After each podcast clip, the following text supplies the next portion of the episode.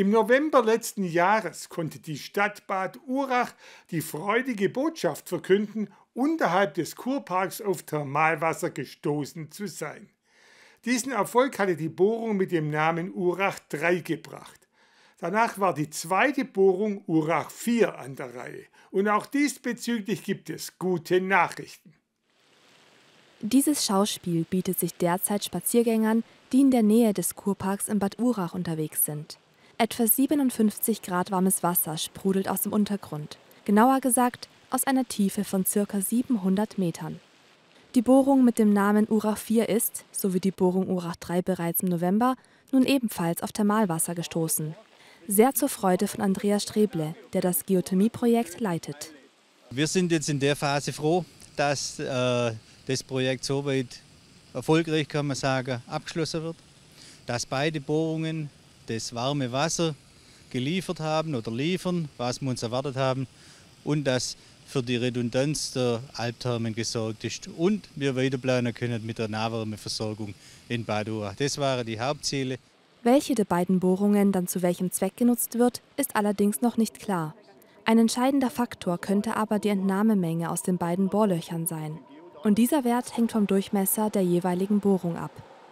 Nun hat die Bohrung Urach 3 etwa 340 mm Durchmesser, die Bohrung Urach 4 225 mm. Und dementsprechend ja, wird man, weil man im Thermalbad in etwa 8 bis 12 Liter pro Sekunde braucht, voraussichtlich diejenige Bohrung nehmen, die einen kleineren Durchmesser hat. Demnach könnte also die Bohrung Urach 4 Wasser für die Therme liefern. Aber das sei noch nicht sicher, betont Kamera. Um das endgültig zu entscheiden, müssen die Auswertungen abgewartet werden, die Ende März oder Anfang April fertig sein sollen. Derzeit laufen erst einmal die Pumpversuche von Urach 4. Sie bringen 16,4 Liter Wasser pro Sekunde an die Oberfläche. Pumpversuche werden durchgeführt, um die Ergiebigkeit der Quelle zu ermitteln. Sobald dann alle Ergebnisse da sind, kann die Nahwärmeversorgung angegangen werden.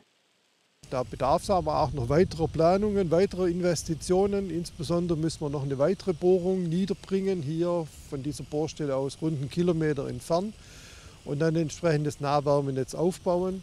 Und dann braucht man natürlich auch die Abnehmer äh, davon. Rebmann ist zuversichtlich, dass es Abnehmer geben wird. Denn die Geothermie gehört zu den regenerativen Energien und das ist ganz im Sinne des Klimaschutzes. Die Wärme des Thermalwassers könnten in Bad Urach dann rund 500 Haushalte im geplanten Neubaugebiet zum Heizen verwenden